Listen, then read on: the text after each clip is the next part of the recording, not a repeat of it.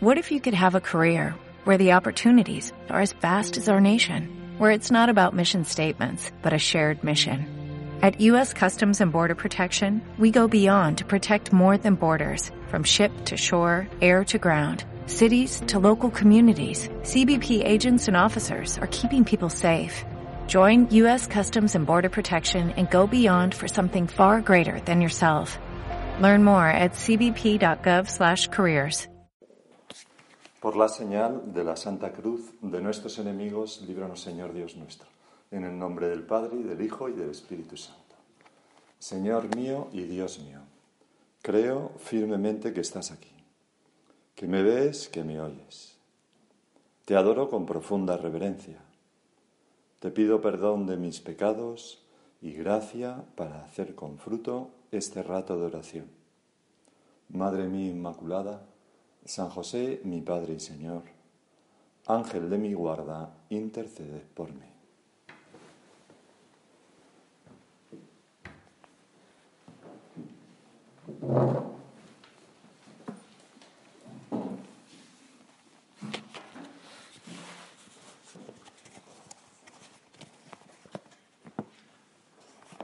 Empezamos este rato de oración y este rato de retiro. Nuestro retiro previo a la Semana Santa, Señor, que empezará esa Semana Santa mañana con el Domingo de Ramos. Nos hemos ido preparando durante esta cuaresma lo mejor posible para estar muy bien dispuestos y vivir de una manera especialísima la Semana Santa dentro de esta cuarentena en la que estamos. Y quizás si alguno o alguna piensa, pues yo la verdad no me he preparado tanto, pues tenemos ahora este retiro para hacer como los corredores en el sprint final, que aprietan y a veces consiguen pues, bueno, llegar los primeros incluso. Y nosotros vamos a hacer esto en este retiro porque vamos a meditar sobre lo que constituye el centro de la Semana Santa, que es el misterio pascual. Es decir, Señor, tu pasión, muerte y resurrección. Eso que conmemoramos en el trido, en el sagrado, en el santo trido pascual. Y lo vamos a hacer durante el retiro fijándonos en tres momentos. Getsemaní, Jesús con la cruz a cuestas y Jesús resucitado en el camino de Maús. San José María escribió un punto en camino que de pienso que podría ser como el resumen, el leitmotiv de todo este retiro. Es este punto, el 425. Saber que me quieres tanto, Dios mío, y no me he vuelto loco. Pues esto es lo que buscamos, Señor. Sentir la conmoción de tu amor por nosotros, por mí, conocer la hondura de ese amor que me tienes y llenarme de un gozo loco que me lleve a desear corresponder con todas mis fuerzas, porque amor con amor se paga. Saber que me quieres tanto, Dios mío, y no me he vuelto loco. Es algo, Señor, para mí completamente imposible de hacer en las almas de los demás. Lo tienes que hacer tú. Por eso invocamos especialmente al Espíritu Santo para que nos mueva a experimentar la hondura del amor de Dios, que si lo hiciéramos ya estaría todo ganado, ¿no? Como decía San Agustín, para el que ama todo es fácil. Hoy, sábado, previo al Domingo de Ramos, en el Evangelio, se nos explica que después de que resucitara a Lázaro, Señor, en Betania, muchos judíos, dice el Evangelio de hoy, que habían venido a casa de María, al ver lo que había hecho Jesús, creyeron en él. Nos, podremos, nos podemos imaginar el ambiente de entusiasmo que se creó, ¿no? ¿Sabéis lo que ha ocurrido? ¿Sabéis lo que ha hecho Jesús? ha resucitado a Lázaro. No, sí, lo vi con mis ojos. Pero ¿cómo? Que sí, que sí, ya estaba enterrado hacía cuatro días. Ya está aquí, es el Mesías. Ha llegado. Muchísimos dirían en casa, me voy tras él. Sin embargo, el Evangelio sigue diciendo que algunos, pero algunos, acudieron a los fariseos y les contaron lo que había hecho Jesús. Y estos hombres de corazón endurecido, ciegos por la envidia y el resentimiento, como ya hemos meditado otras veces, ¿qué hacen? se reúnen con los sumos sacerdotes y deciden acabar con Jesús, contigo, Señor, el más bueno de los hombres. Dice el evangelista de hoy que aquel día decidieron darle muerte. Así lo anota Mateo. Y ordenaron que el que se enterase de dónde estaba les avisara para prenderlo. También hoy, o también en estos tiempos, Señor, hay quien quiere atenazarte, acabar contigo, Señor, ideologías como, por ejemplo, el comunismo u otras, que persiguen a Dios, que intentan erradicar, que matan a sus sacerdotes o a sus ministros, etcétera, o los encarcelan. ¿no? Pero seguimos. Esa ocasión de mm, enterarse dónde estaba para aprenderlo se presentaría unos días más tarde. Jesús entra a triunfar en Jerusalén el domingo, mañana, es aclamado con palmas. Luego el lunes es ungido por María en Betania, la hermana de Lázaro. Vais, vas y vuelves, Señor, a Jerusalén durante el martes, miércoles, jueves. El jueves tiene lugar la última cena, el lavatorio de los pies antes la traición de Judas. Y después te vas con tus discípulos a un huerto llamado Getsemaní. Y así entramos en la escena que queremos meditar. Y dijo a los discípulos, sentaos aquí mientras voy allá a orar. Y levantando y llevándose a Pedro y a los dos hijos de Zebedeo, empezó a sentir tristeza y angustia. Entonces les dijo, mi alma está triste hasta la muerte, quedaos aquí y velad conmigo. ¿Cuál era esa tristeza y angustia que sentía nuestro Señor?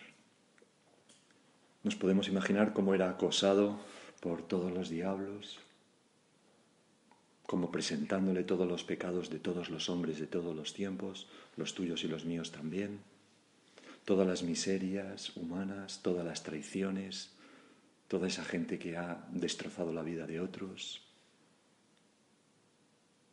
todas aquellas miserias que han impedido a las personas tantas veces ser felices en estas vidas.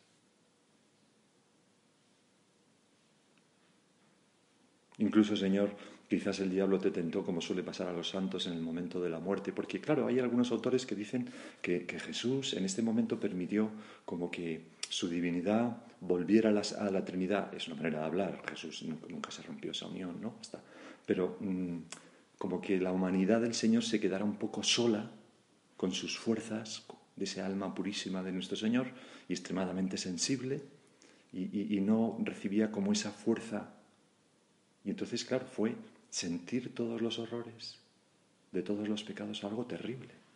Y, también quizás permitió esa tentación que muchos santos experimentan a la hora de la muerte, que es el saber que o el saber no, mejor la tentación de, pensar que no han hecho tanto bien como creían, que incluso sus buenas obras no tenían ese valor.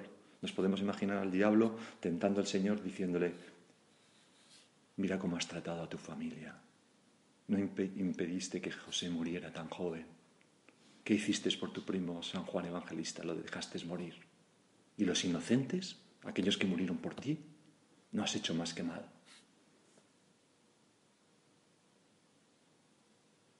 empezó a sentir tristeza y angustia.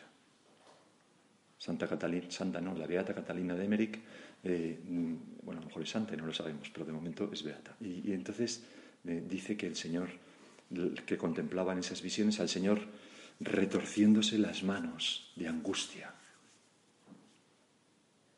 Mi alma está triste hasta la muerte, quedaos aquí y velad conmigo. Y ahí estaban mis pecados también, los de omisión también y adelantándose un poco, cayó rostro en tierra y oraba diciendo, Padre mío, si es posible que pase de mí este cáliz, pero no se haga como yo quiero, sino como quieres tú. Y volvió a los discípulos y los encontró dormidos, en busca de ayuda, como vuelves a mí, Señor, tantas veces, diciendo, ¿me dirás que sí? ¿Me ayudarás? Dijo Pedro, ¿no habéis podido velar una hora conmigo? Velad y orad para no caer en la tentación, pues el espíritu está pronto, pero la carne es débil. De nuevo se apartó por segunda vez y oraba diciendo, Padre mío, si este cáliz no puede pasar sin que yo lo beba, hágase tu voluntad. Y viniendo otra vez, los encontró dormidos, porque sus ojos se cerraban de sueño.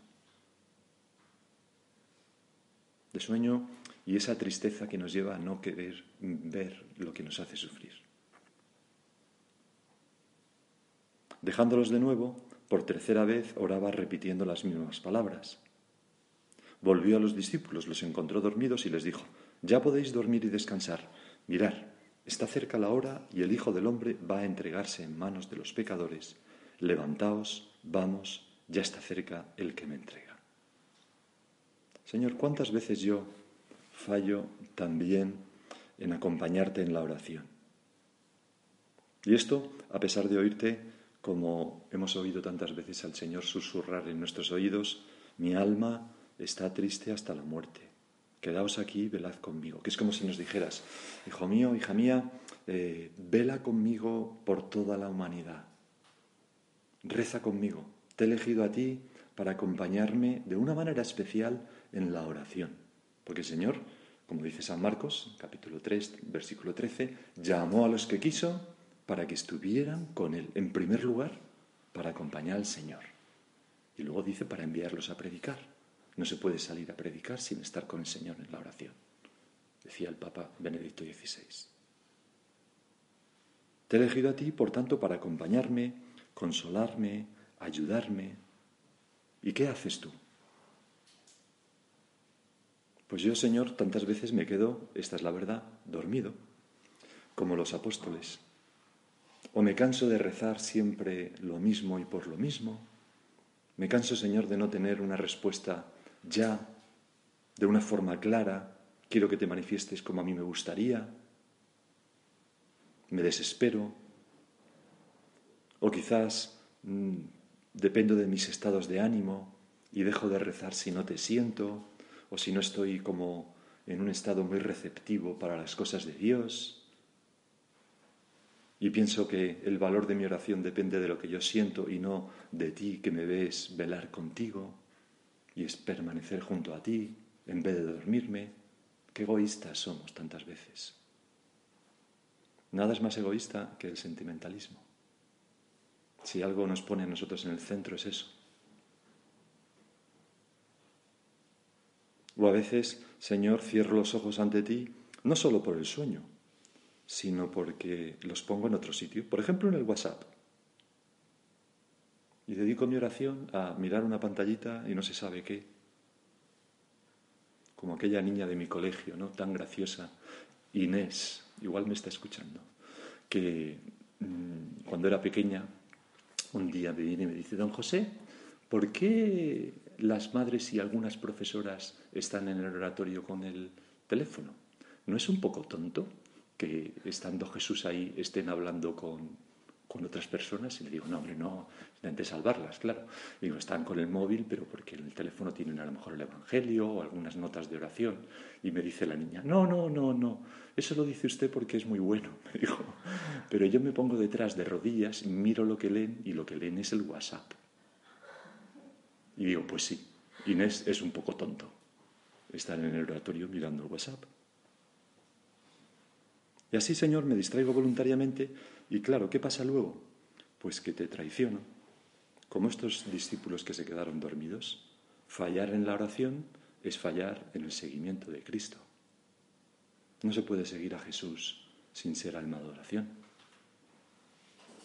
Qué pena, Señor. Por eso vamos a hacer propósitos, vamos a cambiar. Vas a tener en mí, Jesús, un alma con miseria, sí, que tú bien conoces, pero que va a consolarte quizás torpemente, como los niños que no saben dar una caricia que es casi un manotazo, ¿no? Pero como pueda, pero velando en la oración, con esfuerzo, como te costó a ti esa oración. Hay otro evangelista, Lucas, que como era médico, siempre atento a estas cosas, que dice que sudó sangre de la tensión que, le tenía, que tenía, se le rompían los, los pequeños vasos capilares de la piel y le salían gotas de sangre. Yo creo que ni tú ni yo nos hemos esforzado todavía en algo tanto como para llegar a sudar sangre. Hay un punto del catecismo de la Iglesia que habla precisamente de la oración y es muy es muy indicativo el título que el catecismo pone a ese artículo. No dice la maravilla meliflua de la oración. No, tampoco dice el, cosquilleo de la oración, ni mariposas en el corazón cuando reces. No, no dice nada de todo eso. Lo que dice es el combate de la oración. Así lo titula. y el primer punto es este. Dice, la oración es un don de la gracia y una respuesta decidida por nuestra parte. Por supuesto que la oración encontramos a veces consuelo, pero es también una respuesta decidida por nuestra parte.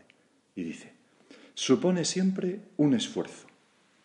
Los grandes orantes de la antigua alianza antes de Cristo, así como la Madre de Dios y los santos con Él, nos enseñan que la oración es un combate. ¿Contra quién?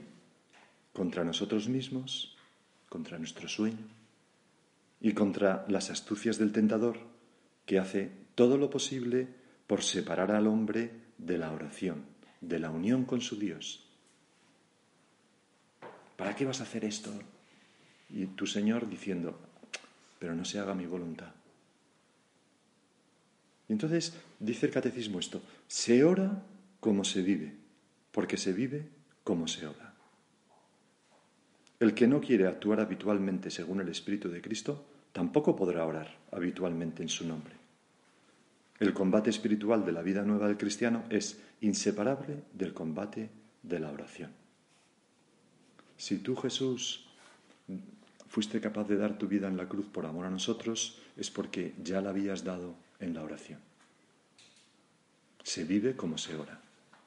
Y si los apóstoles no fueron capaces de acompañarte, es porque no fueron capaces de acompañarte tampoco antes en la oración. Se vive como se ora.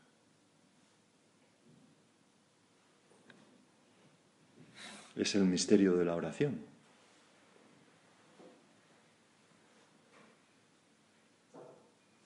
En cambio, tú, Señor, perseveras en esa oración hasta tres veces, vas a buscar consuelo, hasta tres veces te pones de rodillas y repites esa oración.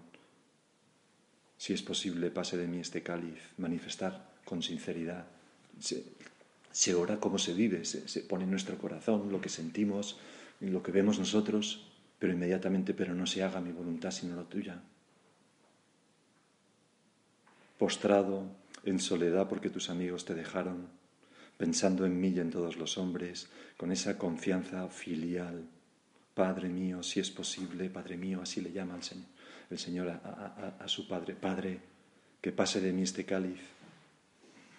Lo repites tres veces, no escuchas ninguna respuesta pero permaneces unido a la voluntad del Padre, pero no se haga como yo quiero, sino como quieres tú.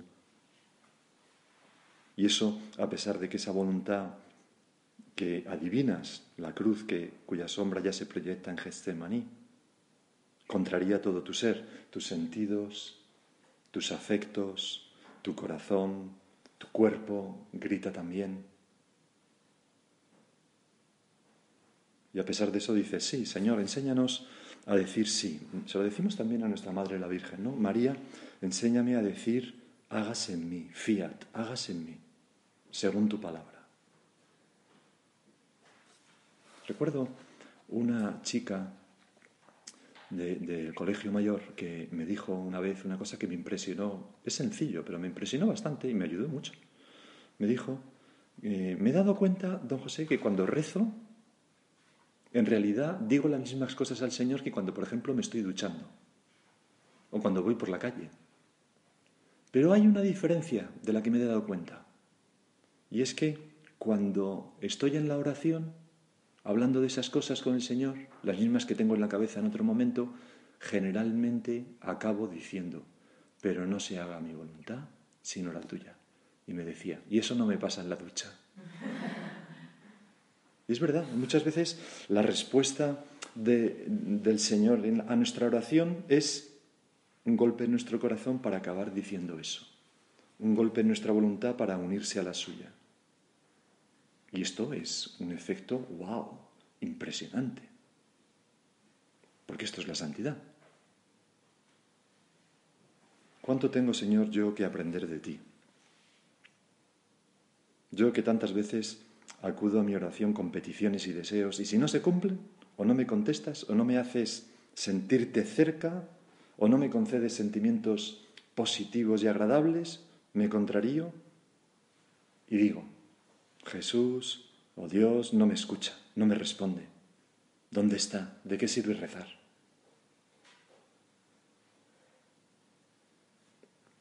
¿Cuándo aprenderé, Jesús, a abrirme a la lógica de nuestro Padre Dios, al misterio de Dios, a acercarme con una actitud de respeto y de adoración y de docilidad, aunque no entendamos, cuando me daré cuenta de que la respuesta de Dios es la transformación del corazón, de mi corazón, como dice el catecismo también, aunque no me dé cuenta, la transformación de mi corazón para amar su voluntad, que la respuesta de Dios no siempre, aunque Dios puede hacer lo que quiera, ¿quién soy yo, Señor, para decir lo que hace Dios? Pues Dios hará lo que quiera. Pero lo habitual, lo normal, es que su respuesta sea cambiarnos el corazón, pero no palabritas ni consuelos sensibles, que puede haber en algunas ocasiones, pero cuando entenderé, Señor, que precisamente en los momentos míos más bajos, de tristeza, de angustia, o cuando tengo el alma inquieta y agitada, que no me parece que no me deja rezar, o cuando tengo el alma oscura, seca, que no me sale nada, estoy como un palo. Precisamente entonces es cuando, como tú, necesito más la oración ante nuestro Padre Dios, para acogerme a su protección, para serle muy fiel, para identificar mi voluntad con eso que me está pasando y no hacer luego tonterías como hicieron los apóstoles y como hacemos cada uno de nosotros tantas veces. Amar la voluntad de Dios. Tengo aquí eh, esta biografía de San Rafael Arnaiz. Este hombre que estaba, eh, era un, sí, oblato trapense, me parece que se llama. Y, es decir, que no, llegó a hacer los votos nunca, pero bueno, fue trapense, ¿no?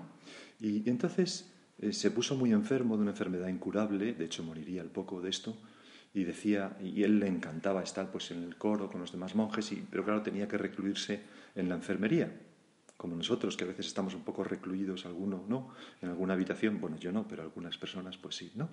Que, que han tenido síntomas de esta enfermedad o lo que sea. Y entonces escribe, Llevo unos días en la enfermería de la trapa, separado como es natural de la vida de comunidad. Dios ha dispuesto para mayor bien mío y gloria suya que me faltara por unos días la salud que me hacía gozar de mis hermanos en los trabajos del campo y que permitía acompañarles en los rezos del coro. Sea Dios bendito, que sin yo merecerlo me prueba.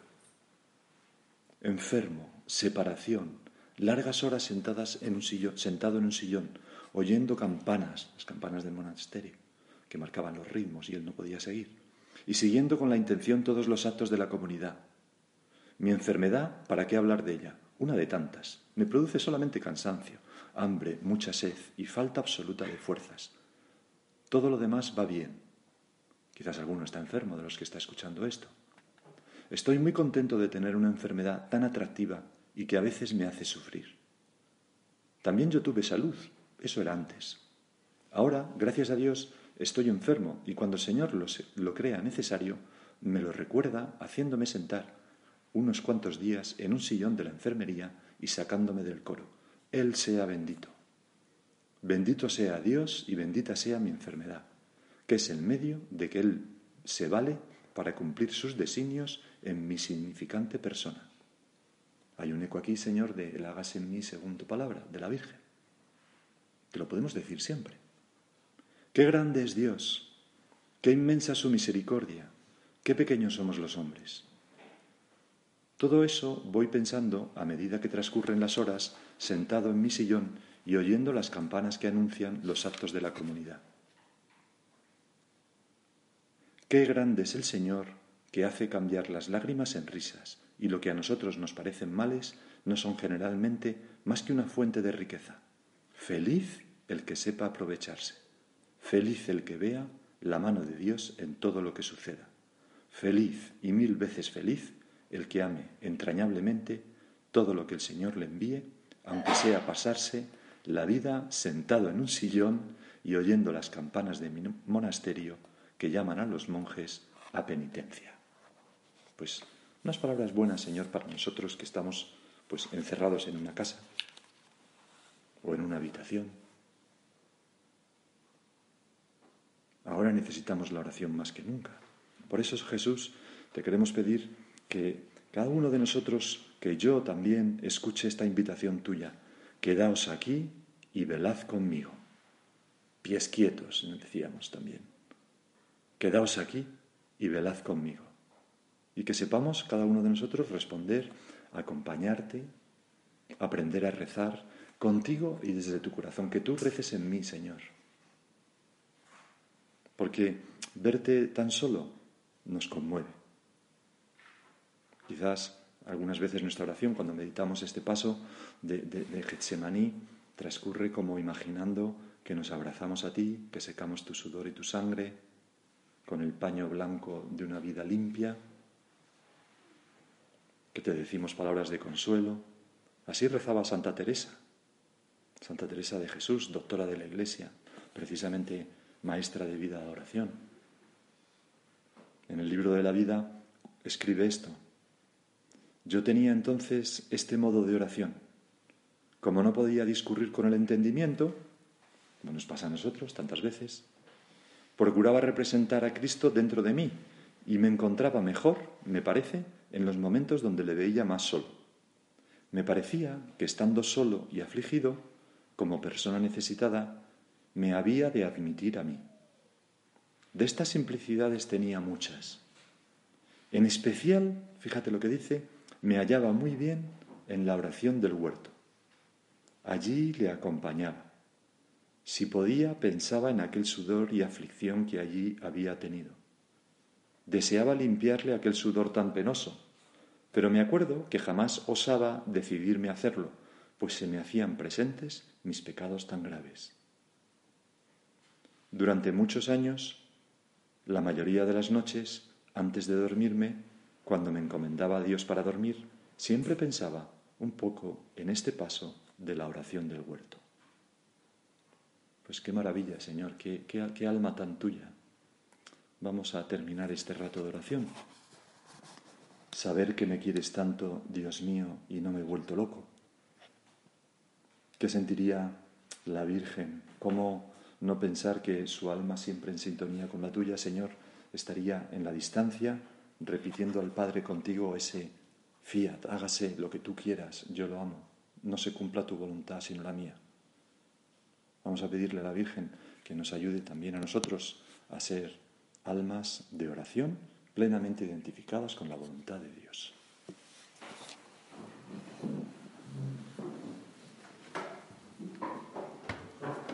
Te doy gracias, Dios mío, por los buenos propósitos, afectos e inspiraciones que me has comunicado en esta meditación. Te pido ayuda para ponerlos por obra. Madre mi Inmaculada, San José mi Padre y Señor, Ángel de mi guarda, intercede por mí.